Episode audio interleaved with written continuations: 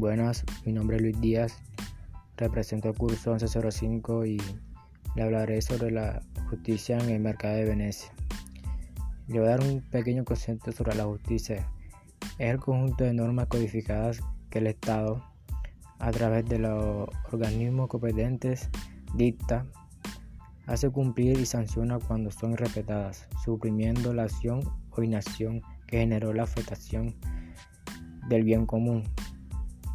El mercado de Venecia de William Shakespeare, entre principios de la nacionalidad puramente legal y el poder de los sentimientos de clemencio, piedad y generosidad como fundamento de la acción moral pública.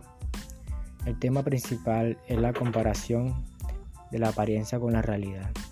Ya la introducción a la obra muestra un ejemplo cuando Basanio se prestó y sigue prestando dinero de Antonio para aparentar una mayor vida a un nivel más alto del que realmente puede tener. Muchas gracias.